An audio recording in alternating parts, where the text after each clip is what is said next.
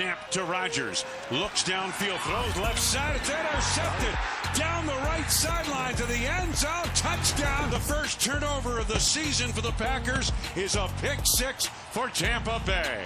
I played for so long. Rodgers takes the snap, throws it short. It's intercepted again. Might need to add an extra finger to the scotch. That will do it. I think we need to kind of a kick in the a little bit as a little bit of a wake up.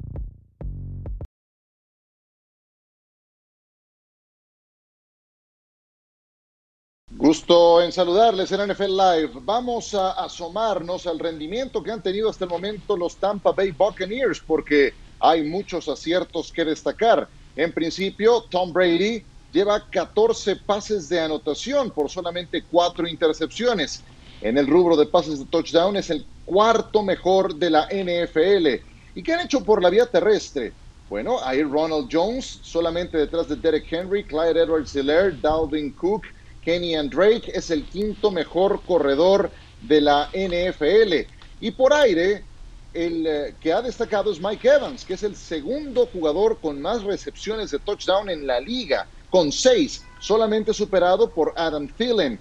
Muchas han sido de una yarda, pero eso no le quita mérito a lo bien que ha jugado Mike Evans. Jason Pierre-Paul, Carlton Davis, son terceros en capturas de coreback e intercepciones respectivamente, dando la cara por una defensiva que ya desde la segunda mitad de la temporada pasada estaba destacando. Algo más de la defensa de los Buccaneers, vean los cinco rubros que les presentamos. En esos cinco son líderes de la NFL, yardas por juego, yardas terrestres por juego, yardas por jugada, yardas por cada acarreo. Permiten menos de tres yardas por acarreo. Son los mejores en ese rubro y al coreback rival apenas le permiten 53 de 100 puntos de rating. Nada mal el rendimiento de la defensa de los Tampa Bay Buccaneers. Bienvenidos, un gusto saludarles a NFL Live desde casa. Hoy saludo con mucho gusto a los señores Sergio Dip, Mauricio Pedrosa y Maiko Pasquel. Comienzo contigo, Sergio. Los Buccaneers son el mejor equipo de su división. Hola, Ciro. De su conferencia o de la conferencia Gusto nacional. en saludarlos a todos. Eh, Tampa Bay es el mejor equipo de su división, sí, pero no es el mejor equipo de la conferencia nacional. El mejor equipo de la nacional es Seattle. Eh, sin embargo, muy interesante lo que hemos visto eh, de los Bucks el fin de semana anterior, quitándole el invicto a Green Bay. Después de 13 años, deben estar en playoffs por fin esta temporada. De su división, de su conferencia o de la liga, Mauricio. Gracias, Ciro, de la NFL. Quería llegar ahí. Los Tampa Bay Bucks son hoy el mejor equipo de la NFL No. y me voy a explicar brevemente por qué. Cuando comenzamos a encontrar a los mejores equipos de esta liga, tenemos que comenzar por las defensas, no necesariamente por los ataques. Y esta defensa, que todavía no alcanza su mayor potencial, ya es la número uno de la liga y puede ser todavía mejor. Vamos entonces al otro lado. Si la defensa es la mejor de la liga, ¿cuántos equipos pueden presumir las armas que tiene a su disposición Tom Brady? No tiene a uno, no tiene a dos, puede tener tres fenómenos en corredor, receptor y ala cerrada. Es el equipo más completo, Ciro, y ni siquiera está cerca de alcanzar su mejor nivel. Ya es el mejor de la NFL. Mm-mm. Pero de Mau, la NFL. nada más, Sí, nada más dejar claro, si es el mejor equipo de la NFL para ti, Mau, ¿por qué perdieron con Chicago? Un equipo Porque que esta liga, ofrece esta liga es así, cierto- Michael. A ver, nada más hay un equipo no que ha terminado invicto. Nada más hay un equipo que ha terminado invicto en la Chicago, liga. Vas a perder algunos favor. juegos, sin duda. Sí, pero no, a ver, yo estoy de acuerdo con Sergio, para mí es el mejor equipo de la división. Lo que están haciendo esos linebackers, Levante David, Devin White, de veras es impresionante, ¿no? La forma de presionar, cómo trajeron a Rogers toda la tarde.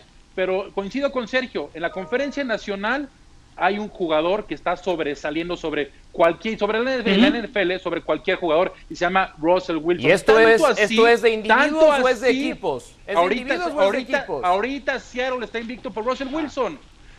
Seattle sin Russell Wilson llevaría un récord de 2-4, de 2-3, una cosa así, Mao. Russell Wilson se está poniendo el equipo al hombro. Te doy que Tampa Bay tiene mejor defensiva, tiene mejor línea ofensiva. Cuerpos receptores creo que están muy parejos, juego terrestre también, pero la enorme Caray. diferencia entre Seattle y Tampa Bay es la posición más importante de todos los deportes, es el quarterback y ahorita sí creo que hay una diferencia importante entre Russell Wilson y Tom Brady. Oye, Por eso para oye, mí Miguel. Seattle es el número uno de la conferencia nacional.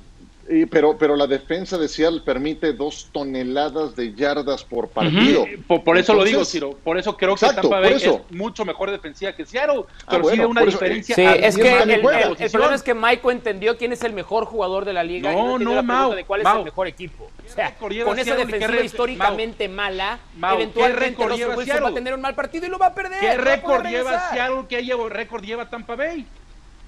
Maiko, Mau, ¿Qué Michael, récord lleva Seattle? Michael, Mau, ¿qué hay récord lleva un Seattle? equipo en 1972 que terminó invicto en la temporada.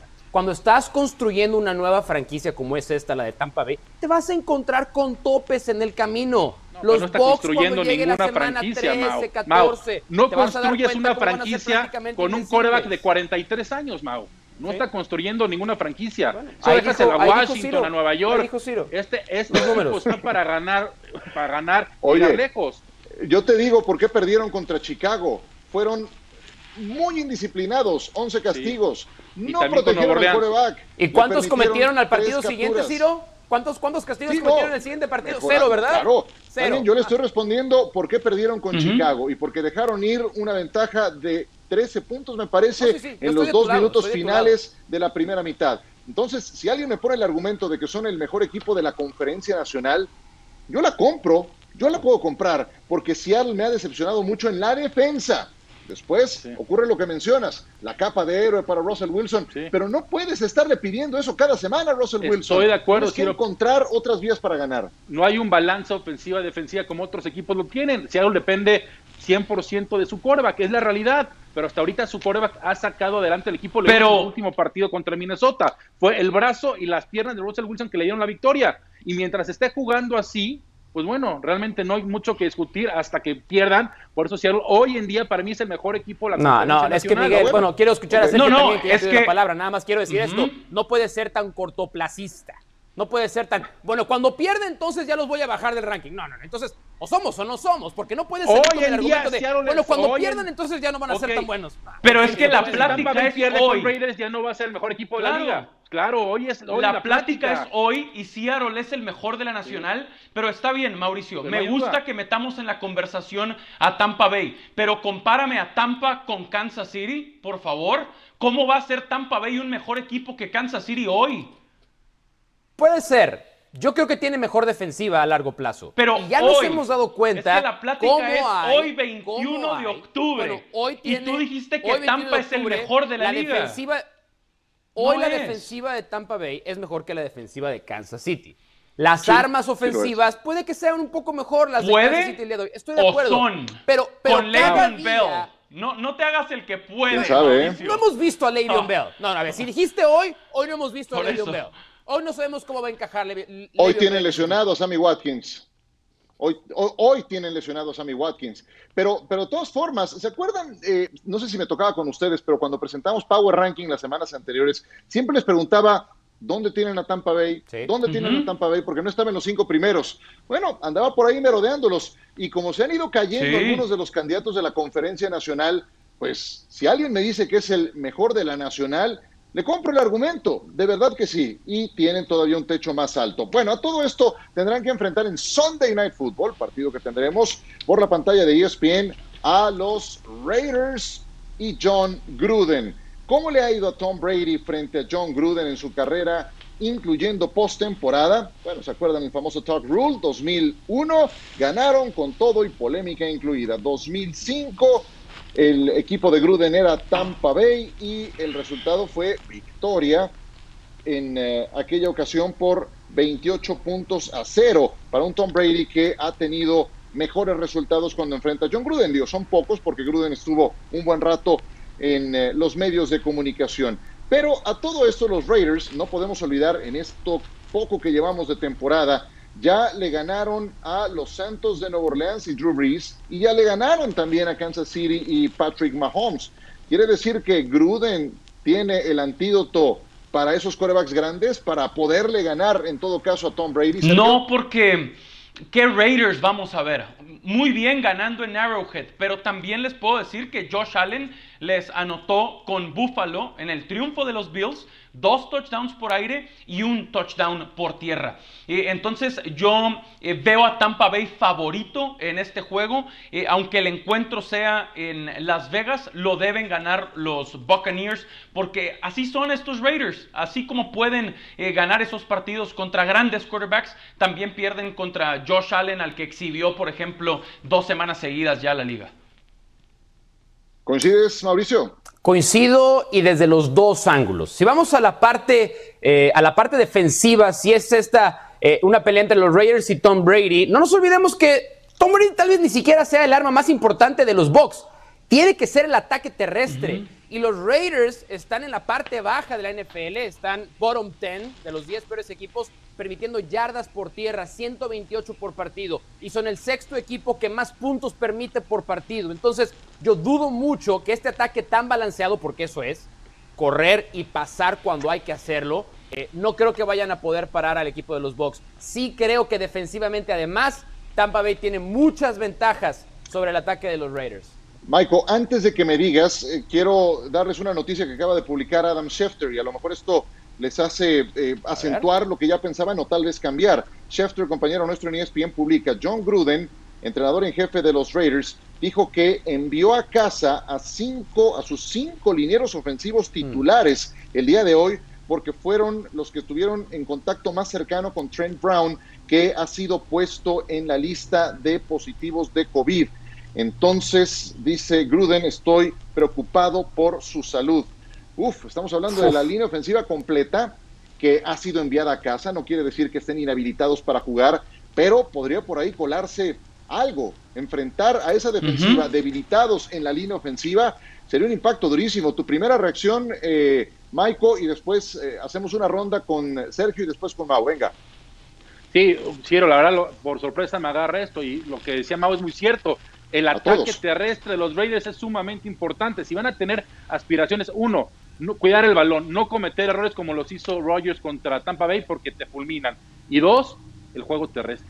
Si no tienen línea ofensiva completa, no van a poder correr el balón y Derek Carr va a estar en problemas. Sí, qué mala noticia para Las Vegas. Que les llegue además en este momento. Malo el timing. Vienen de semana de descanso y la noticia les cae ya a media semana del partido contra Tampa Bay. Esto afecta las posibilidades de mm, los Raiders. Afecta el potencial terrestre de Josh Jacobs eh, porque se debilitan ante la fortaleza de la defensiva de Tampa Bay.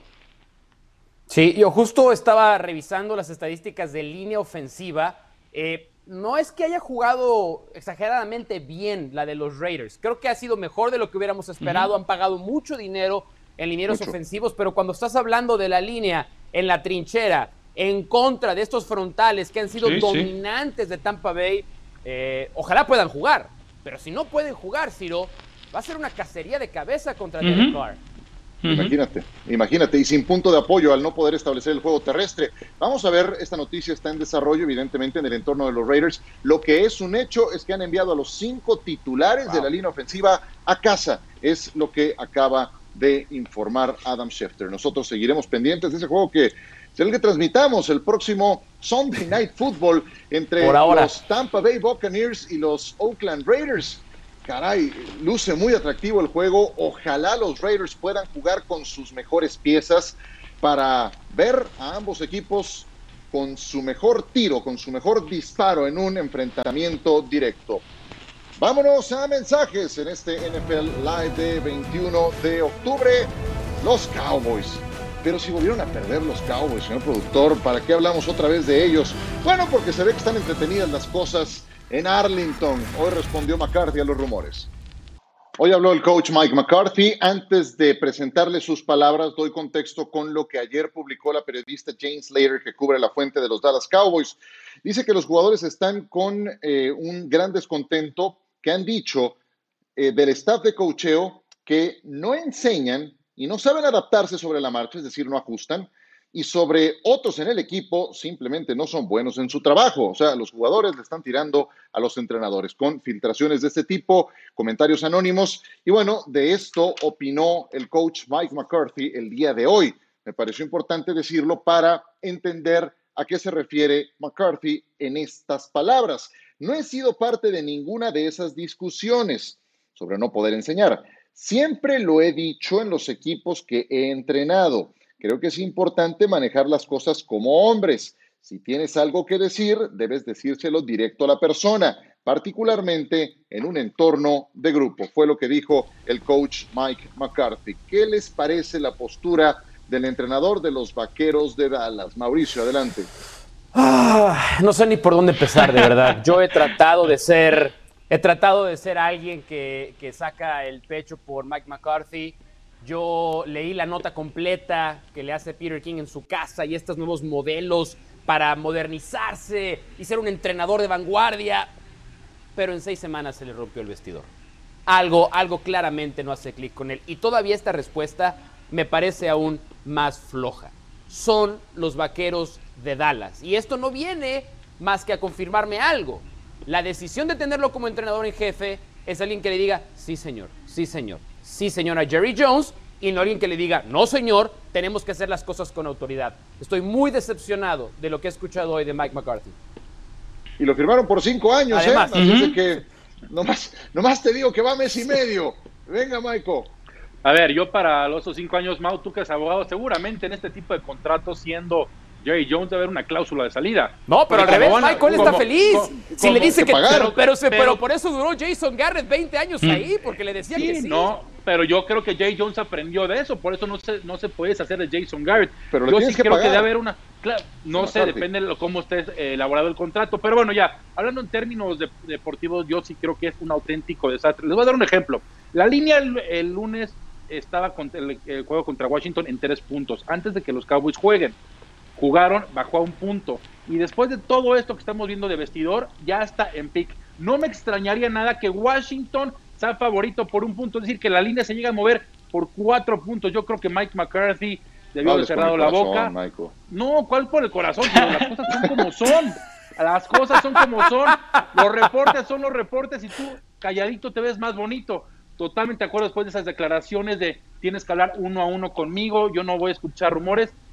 Para mí este equipo va en declive y ojo, eh, porque el calendario, así que digas qué accesible se pone y como están jugando la defensiva permitiendo más de Pues entonces- 35 puntos, está terminado ese equipo. Wow. Bueno, Sergio. pues eh, dentro de todo lo negativo, en lo que coincido, yo agregaría eh, pues que básicamente McCarthy confirmó esto, que ha perdido el liderazgo en el vestidor, eh, que los jugadores... O tal vez nunca lo tuvo. los- ah, sí, puede ser, nunca compraron la idea. Nosotros a lo mejor nos burlábamos desde afuera de cómo aplaudía el coach Garrett y tenía contentos a los jugadores y tenía el vestidor de su lado y al menos ganaban por lo menos Pero ocho ¿eh? partidos por temporada, 8-8 en el peor de los casos. Eh, y aparte, me parece que esto apenas inicia porque ahí entre líneas llamó poco hombres a los jugadores de los Cowboys. Sí. Eh, Ahora, entonces, eh, se va a sí. complicar todavía más. Si puedo nada más un segundo, también quiero decir algo a favor de Mike McCarthy. Él no suelta los Ah, balones. caray. Él no lesionó a Dak Prescott. Él no lesionó a tres linieros ofensivos titulares. Él no pagó las ridiculeces que ha pagado Jerry Jones a algunos jugadores que cobraron y ya no sé. Ese no es culpa de Mike McCarthy.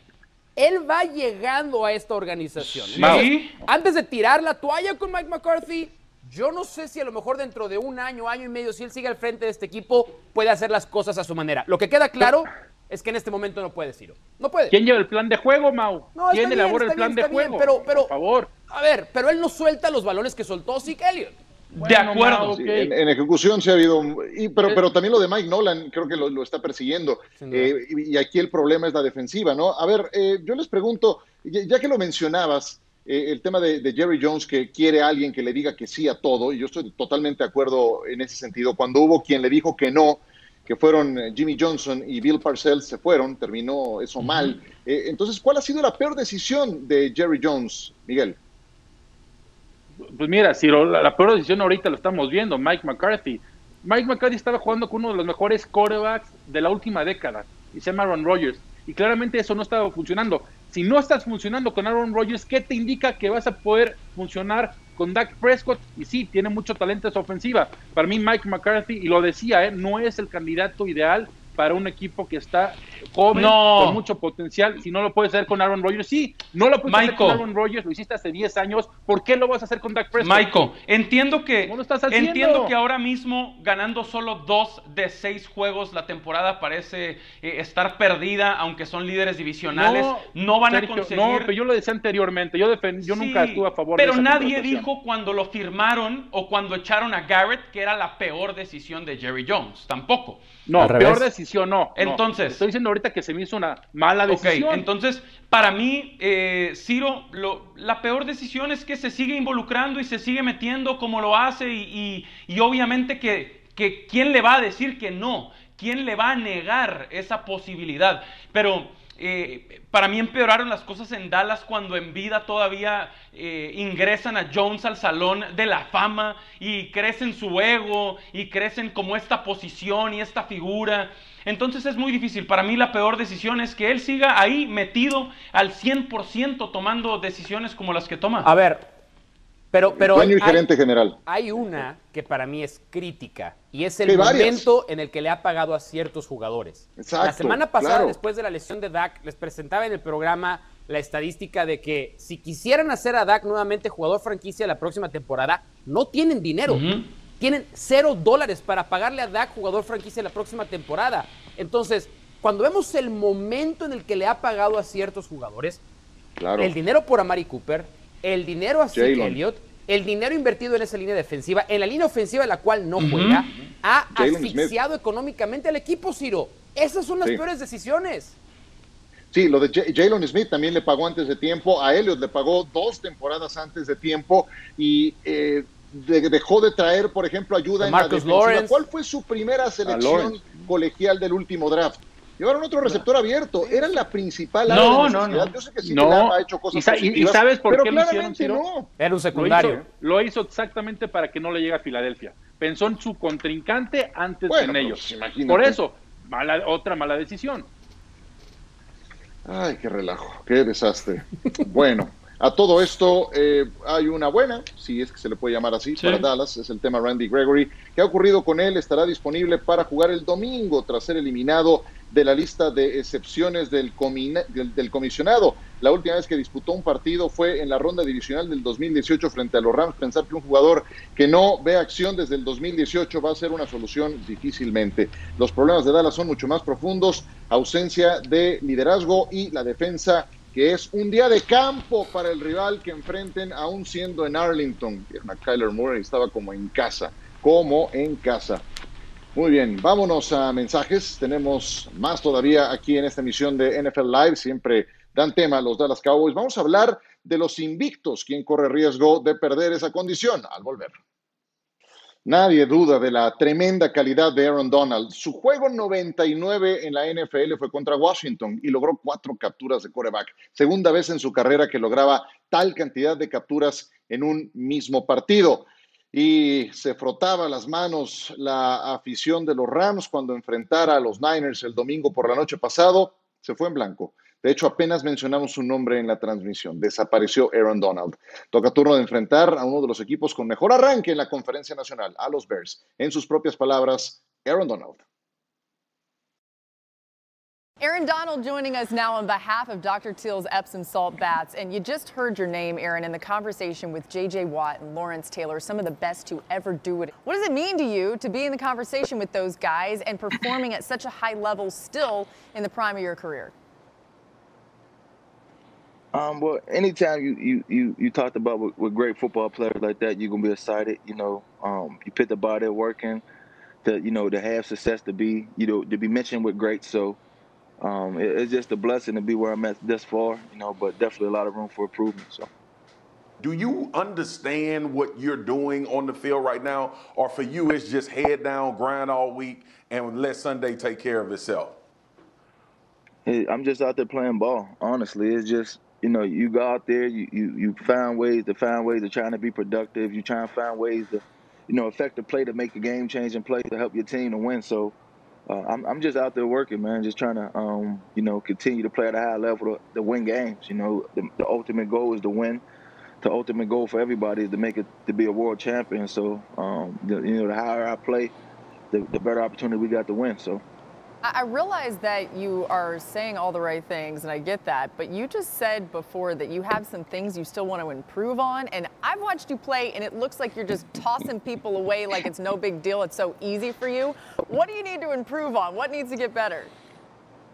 Um, it's a lot of things. I don't want to sit here and, and, and, be right with y'all guys and tell you guys my weaknesses, but there's a there's a lot of things that I needed to clean up that I need to do better. Um, that come with me, you know, watching during the off season, studying myself, talking with my D line coach, Coach Henny, and him, you know, telling things that he feel like I need to work on. So, um, as long as I continue to do that, um, continue to not allow myself to be satisfied, not allow myself to be comfortable, there's always going to be room for improvement. So. Yeah, we're just trying to keep you humble and hungry here on NFL Live, so you may not realize this, but you're going to face the Bears and Nick Foles on Monday Night Football. You've never sacked him, and you've played him three times. Do you keep tabs on these guys that you sack? And, and if that's the case, like, why haven't you sacked Nick Foles yet? Uh, no, um, I don't know. I just ain't get to him yet. I got to find a way, though. But, um, you know, I, am going to go out there and play. I'm going to study, and, um, you know, hopefully I get them opportunities and I get to them this, this time. So we're gonna see. thanks for thanks for the motivation too. Last, by the way, there you go. Last question, big homie. What's the what's the missing ingredient for for where you guys are trying to go? You you made it to the promised land, didn't quite get the job done before. What what you think that ingredient that y'all missing that that's gonna get you back to that point? Um, we just got to play more consistent. You know, I think we started off playing strong. You know, last couple weeks, in my opinion, we've been playing a little inconsistent, inconsistent um, from as a team overall. So uh, we we just got to play ball the way we know how to play ball at a high level. And um, as long as we do that, man, we can definitely get to where we need to be. We got the talent, we got the players, we got the coaches. We just got to continue to put it together and, and go out there and perform. Hey man, send some of them send some of them bags towards NFL Live way. We get sore from sitting in these chairs talking about y'all all the time. Hey, hey, hey, we got you. We got you for sure. We gonna make, hey, I'm, gonna make, I'm, gonna make, that happen for y'all. I got you. I'm gonna make that happen. All right, fam. Thank you so much, Aaron Donald. Right. We can't wait to see you on Monday Night Football. Pues en ese esperado juego 100 de Aaron Donald en la NFL simplemente no fue factor. Mau, ¿de qué tuvo que tomar nota el equipo de Chicago ahora que se acerca el enfrentamiento contra Donald y los Rams en relación a ese partido? Dos cosas bien específicas, Ciro. Si van a detener a Aaron Donald, hay que hacerlo trabajando en equipo. Individualmente es prácticamente imposible. Y hay unos ejemplos para eso, Ciro. Comencemos con lo que hicieron bien los Niners. Primero, individualmente el guardia derecho, Burnskill sí puede ganar una, pero para la segunda necesitó del trabajo también de Mike McGlinchey. Gran 2 a 1 contra Donald. Se va al otro lado de la formación. Hay que hacer uno, dos, hasta George Kittle tiene que ayudar a proteger al mariscal de campo. Y en algunas ocasiones lo que hicieron muy bien fue rotar al centro. Ronnie Grass hizo un gran trabajo apoyando a sus otros cuatro compañeros. Dos presiones de mariscal de campo en 33 intentos de pases, la cifra más baja para los Rams en los últimos cuatro años. Es trabajo en equipo para parar al mejor defensivo de la liga, Ciro. Solamente así, solamente así puedes con semejante fenómeno. Michael, vamos a revisar, antes de escucharte, los eh, resultados que ha tenido el equipo de los Chicago Bears hasta el momento en la campaña porque nos encontramos con una excelente marca, solamente una derrota y fue por un cerrado margen cuando enfrentaron al conjunto de los Indianapolis Colts y perdieron por 19 puntos a 11. Antes le ganaron a Detroit, a los Gigantes, a los Falcons, a los Buccaneers después de caer y visitando a los Panthers. ¿Es realidad o ficción esa marca tan positiva que tiene Chicago, Miguel? Quiero después de ver el récord, por supuesto que es una realidad a ver, contra Detroit, contra Atlanta, por supuesto pudieron ver perdido, sobre todo la semana uno contra Detroit, pero han encontrado la forma de ganar. Para mí eso es lo más importante. Jueguen bien, jueguen mal, el equipo está ganando y ojo, está empatado de líderes en su división con Green Bay. Mientras siga jugando así la defensiva y mientras Nick Foles no cometa los errores que anteriormente estamos acostumbrados a ver, este equipo va a estar peleando con Green Bay por ganar esa división.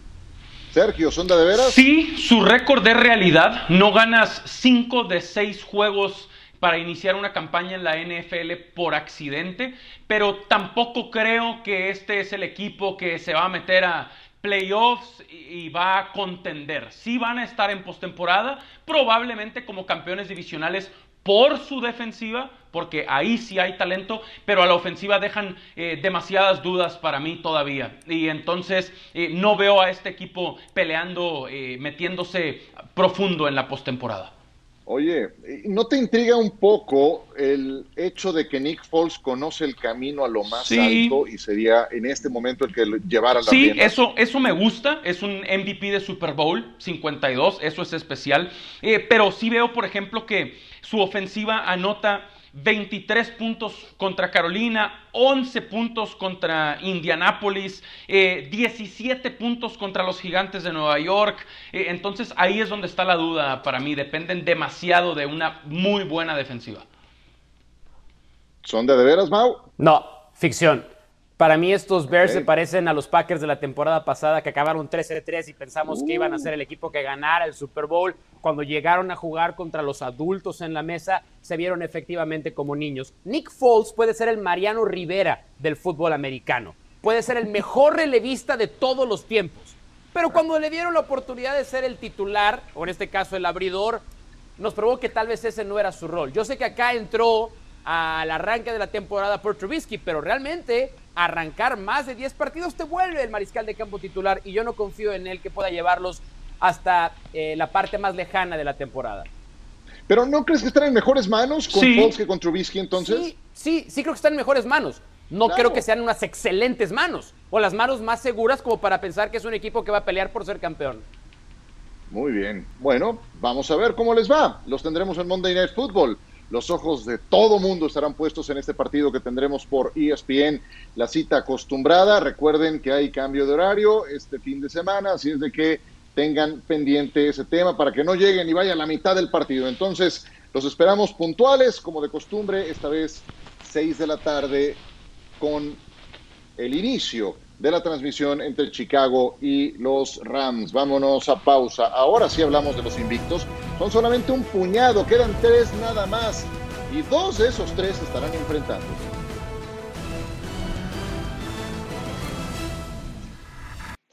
Regresamos con ustedes. Vamos a revisar a los equipos que quedan invictos en esta campaña. Y es ya nada más un puñado de conjuntos.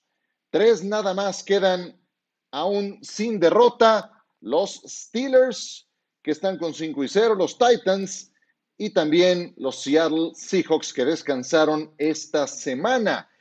¿Y qué es lo que les viene por delante? ¿Se acuerdan de aquel partido que tuvo que posponerse desde la semana 3? Bueno, llegó el momento de disputarlo. Tennessee contra los Titanes, eh, perdón, Tennessee contra los Pittsburgh Steelers.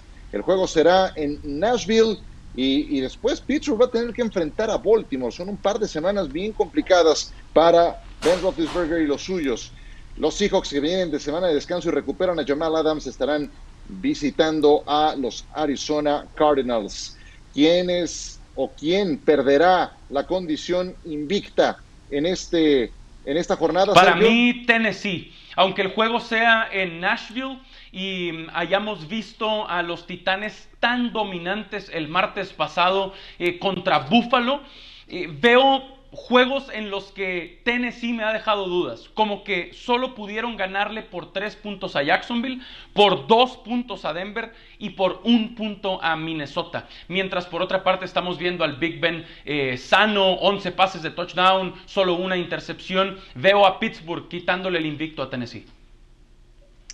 Mm, vi tus pronósticos, Mauricio Pedrosa, y creo que pusiste otra cosa, ¿no es cierto? Es cierto, para mí pierden el invicto los Steelers. Em, me sorprendió, me sorprendió la verdad la capacidad que tuvieron para parar el ataque terrestre de los Browns el último fin de semana. Eso lo voy a reconocer, pero aquí en el programa yo no he hecho un secreto de que no estoy tan convencido todavía de eh, que globalmente Pittsburgh sea un equipo top 3 de la liga. Creo que los Titans están cerca de serlo.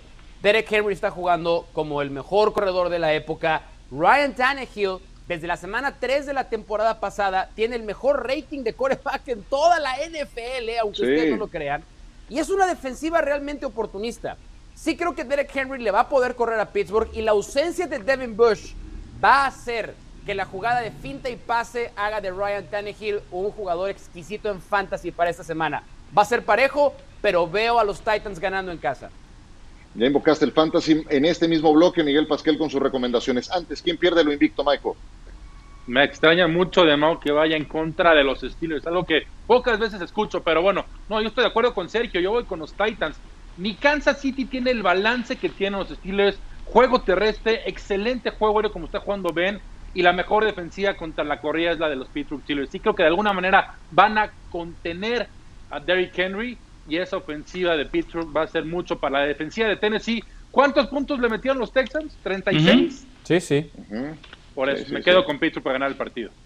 Uf, vaya, vaya. Eh, pues contener a Derek Henry, buena suerte, eh. más de 250 yardas terrestres. Este más reciente fin de semana. No, eh, fueron, fueron totales. Tú no nos dijiste el tuyo, Ciro, ¿eh? Tú no nos dijiste quién crees que va a ganar rápidamente. sí, yo creo que este partido lo gana Pittsburgh. Yo, yo voy con Pittsburgh para ganar este partido. Y si le han ganado algunos que tienen marca perdedora, pues no ha sido culpa de los Steelers y, mandaron un golpe de autoridad. Me, pregunta, me preocupa lo de Devin Bush. Eso me preocupa porque estamos hablando de un titular muy importante. Bueno, Michael, dinos los mejores enfrentamientos, los más ventajosos para esta semana en el Fantasy. Bien, vamos a empezar con el partido del jueves, que es Filadelfia contra Nueva York. voy a quedar con Carson Wentz. Si Kyle Allen le pudo anotar dos touchdowns a los gigantes Kyle Allen. Carson Wentz está jugando muy bien. Tuvo un buen juego contra Filadelfia, tuvo un buen juego contra Pittsburgh. Yo me voy a quedar con Carson Wentz para, líder, este partido. Líder de intercepciones en la NFL, Michael. Pero ¿contra quién juega? Juega contra Nueva York, Sergio. Por supuesto, Carson Wentz hay que empezarlo esta semana. Después, Matthew Stafford contra Matt Ryan. Creo que va a ser un partido de muchísimos puntos, pero después de ver la actuación de Matt Ryan, ya con Julio Jones de regreso, Ponga a Matt, Ryan no en la banca de titular porque también debe tener una actuación similar. Esa ofensiva es de las mejores de la liga. Simplemente es que se han encargado de saber cómo perder los partidos. Pero me gusta Matt Ryan esta, para esta semana. Y lo, lo último es los Browns contra los Bengals. Me voy a ir con el novato, con Joe Burrow. Oigan, qué buena actuación tuvo contra los Colts. Otro que fallaron al final. Pero me lo van a desarmar, Michael, le pegan más que a David Carr, el hermano pero, de Derek. Pero, pero, el macho contra Cleveland, me gusta Joe Burrow más que la defensiva de Cleveland. Si tienes a Joe Burrow, viste lo que hizo contra Indianapolis, este macho contra la defensiva. Contra la defensiva de Cleveland, me gusta Joe Burrow para que igual tenga una buena actuación, arriba de tres, bueno, tres touchdowns y arriba de 300 yardas. Oye, para, para, para quarterbacks lastimados, Baker Mayfield como, como trapo lo traían en Pittsburgh en el último partido. Además, andaba mal de las costillas y no pudo regresar en la segunda mitad. En fin, espero que hayan tomado notas. ¿Ganaste en tu fantasy, Michael? Claro que gané, le gané. Ah. Pablito que gané. Ay, me quitó, por punto 85 en otra liga me quitó John Sutcliffe, mejor conocido como Fernando. ¿Te ganó John? No, qué vergüenza. Si te ganó John, tienes que dejar de dar recomendaciones de fantasy en este momento. Cínico, Me quitó el invicto. El invicto por punto 85 puntos. Yo le gané a Ramiro, lo cual no tiene ningún mérito, la verdad. Ramiro no sabe qué es fantasy, no le interesa. el portador. Entonces, bueno, en fin, vámonos a pausa mejor. Regresamos para hablar de un gran tema, el de Tua Tago Bailoa una historia espectacular, un quarterback muy talentoso que va de inicio. Muy bien, pues eh, ocurrió en Miami el cambio en el quarterback, pero no por lo que nos imaginábamos de que Fitzpatrick estuviera jugando mal. Es de los pocos quarterbacks con un porcentaje de completos arriba del 70. Tres ganados, tres perdidos. Miami puede ser campeón divisional. Entró a jugar los últimos dos minutos. Estaba bien contento Fitzpatrick en la banca echándole porras, pero no sabía lo que iba a pasar poco después que iban a nombrar a Tua titular para el siguiente partido. Se atraviesa la semana de descanso y entonces tendrá dos semanas Tua para preparar el siguiente juego contra los Rams y Aaron Donald. Fitzpatrick, me sorprendió la decisión de ir a la banca, definitivamente me tomó por sorpresa. Para mí fue algo difícil de escuchar, me rompió el corazón. Le dijo también después a Peter King, pues la realidad es que ayer me despidieron, mi día de hoy consistió en reuniones vía Zoom con el chavo que, con, la persona que me, que me despidió y sentarme en un cuarto con el que me va a reemplazar durante cuatro horas. Híjole, sí sentí feo, la verdad, debo decirlo, por el loco de Fitzpatrick, que ya las ha visto todas, no es que no esté acostumbrado a que lo banqueen, digo, le ha pasado un montón de veces, pero ahora estaba jugando mejor que nunca. A ver, hay dos ángulos. El de Fitzpatrick tiene que seguir en Miami o buscar nuevos horizontes, y el de Tua, ¿en qué momento le llega esta oportunidad? Mau, adelante. Ok, la voy a empezar por lo segundo. La decisión de Tua es completamente entendible. Los Dolphins tienen que saber si trae o no trae con queso las tortillas Tua, eh, Tagovailoa. Eh, y si trae, es el momento de empezar a foguearlo, porque yo creo que voltean los Dolphins a ver cosas que están haciendo, por ejemplo, los Chargers con Justin Herbert. Y dicen, bueno, el chavo está listo. Ven a Burrow con los Bengals y dicen, bueno, el chavo está listo. Vamos a ver si tú está listo, porque no nos olvidemos de algo, Ciro. Los Dolphins tienen dos selecciones extras de primera ronda la próxima temporada. La de los Steelers por Fitzpatrick y la de los Texans por Townsend. Entonces, ellos tienen que saber si pueden construir alrededor de Tua. Esa parte tiene sentido. Y si yo fuera Ryan Fitzpatrick, sí le diría en este momento a los Dolphins, cámbienme a un equipo que necesite un coreback para tratar de llegar a playoff y hacer algo importante en la parte final de mi carrera. Muy bien. ¿Por dónde le quieres dar, eh, Michael? A ver, yo, Mao menciona a Joe Burrow, que sí es cierto, Justin Herbert están jugando muy bien. Nada más que hay una gigante diferencia contra eh, de Cincinnati de los Chargers contra Miami. Miami realmente está contendiendo por su división. Ni Cincinnati ni los Chargers van a competir por su división. Estás a un juego del primer lugar, todavía te queda juego, un juego con Búfalo. Para mí no fue la decisión correcta. Estás avanzando. ¿Para qué juegas? ¿Para ver a tus novatos? No. ¿Estás compitiendo? Sí. ¿Tienes oportunidades de ganar la división? Por supuesto que sí. Para mí es una decisión incorrecta. Ya cuando si la temporada eh, más adelante se empieza a que está bien, meta a Tua. Y por el lado de Tua, recordar que viene una, de, una lesión muy importante. Por algo no fue la selección número uno. Entonces, si yo soy Miami, Brian Flores, por supuesto no Pero entonces, ¿cuándo es el momento, ahí lo dejo. Entonces, ¿cuándo es el momento? ahorita Ahora no tienen además ahorita, le, ahorita el equipo está. O sea, cuando tienes una semana de bye, entonces tienes tiempo para Mau, pero estás, estás compitiendo, Están Mau. A estás un juego de ganar de, Búfalo. De, la división. Correcto. Claro. Con Fitzpatrick. Con Fitzpatrick tampoco hay garantías de que vayan a ganar la división, pero, ¿eh? Pero tampoco. La, la, puede, la pueden ganar. Es un accidente pero, esperando suceder. Discúlpenme el pochismo. Ok, pero esa nunca fue eh, la meta de los Dolphins. Ganar la división, creíamos, estaba entre Buffalo o entre Nueva Inglaterra. Y con Fitzpatrick, de pronto estás a un juego, casi llegando a la mitad de la temporada. Eh, todos sabíamos que Fitzpatrick estaba cuidando el trabajo, solamente que era el quarterback titular de manera temporal mientras preparaban a Tua, pero me parece que le duele tanto porque él eh, no falló. Más de 1500 yardas por aire, 10 pases de touchdown. Por eso le duele, porque él quería eh, seguir siendo el titular. Nos duele a todos. Y estaba jugando para ser el titular. Se lo merecía. Y, sabes que decía, un, punto sentía que mi equipo, decía. Yo les quiero hacer una pregunta más, perdón. Yo les quiero hacer una pregunta más. Porque todo novato quarterback paga derecho de piso.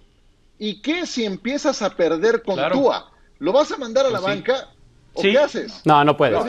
No, claro que sí. No, no, no, no puedes, no puedes, no puedes. O sea, ya, si ya tomaste la decisión, ya te la tienes que. A menos que no sea por una lesión, no puede regresar Fitzpatrick a ser el titular. No puedes. que claro que sí, que si Tua pierde contra eh, su siguiente partido, que son, que son dos juegos complicados, porque no solo son los Rams, sino después los Cardinals y hasta los Chargers con su defensiva. Claro que tienes que regresar a Fitzpatrick si es en el, que, el, que, en este momento te está dando las posibilidades de competir por tu división. Siempre y cuando esté la división al alcance. Si ya está perdida, ya no. Es un gran tema. Fitzpatrick nunca ha estado en playoffs. Ahorita ya lo acariciaba. Pues sí, y estaba jugando muy bien. Por algo será que nunca ha llegado a playoff, ¿eh? Por algo será. A lo mejor tiene, tiene que buscar otro equipo, Fitzpatrick, es posible. Muy bien, es un gran tema. Volvemos. La liga en relación a permitir público en los estadios en el estado de California permitirán a los aficionados asistir a eventos deportivos al aire libre en áreas con menor riesgo de contagio. Los 49ers podrían recibir hasta 14 mil personas para su duelo contra Green Bay, aunque según yo recuerdo en Los Ángeles, Mau, esa, esa posibilidad está cerrada, van sin público el resto de la campaña, ¿cierto? Eso ya lo habían anunciado los dos equipos, Rams y Chargers, que están inaugurando el SoFi Stadium. Sí habían dejado abierta una posibilidad eh, de que si cambiaban las condiciones podían flexibilizar las reglas. Pero la realidad, Ciro, es que los contagios en Estados Unidos están alcanzando puntos altos otra vez. Van para, este tema va para atrás en vez de ir para adelante. Sí, sí, sí. Donde van para adelante son los Saints que recibirán 3.000 aficionados para el duelo del domingo contra los Panthers. Ya habían hecho algunos ensayos con gente muy cercana a los jugadores y los Dolphins seguirán admitiendo 13.000 personas en sus partidos como locales. Para terminar, ¿cómo lo ves? Eh, pues diría que de verdad me parece mucho más eh, riesgoso eh, que el beneficio que podemos ver. ¿Cuánto de verdad cambia el ambiente en un estadio con 3.000 aficionados como en Nueva Orleans o con 13.000 aficionados? Eh, entonces, esto está lejos de estar controlado. Yo no apoyo esta idea de que sigan los aficionados yendo a los estadios. ¿Coincides, Michael? Sí, 100%. Recordar que la semana 1, el partido de Kansas-Houston, hubo contagiados. Aficionados que fueron al estadio se contagiaron. Entonces, para mí sí es algo innecesario tomar esa decisión.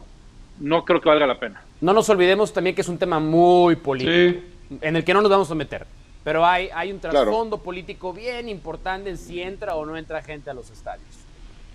Ciertamente, de un lado son mucho más abiertos en ese sentido, aún con las condiciones prevalecientes, del otro lado son mucho más eh, cerrados en cuanto a eh, esa posibilidad de permitir que la gente vaya, pero a la vez más prudentes. Bueno, ya nos vamos. Gracias, señores. Sergio, Mauricio, Michael, les mando un abrazo. Gracias por su compañía y hasta mañana.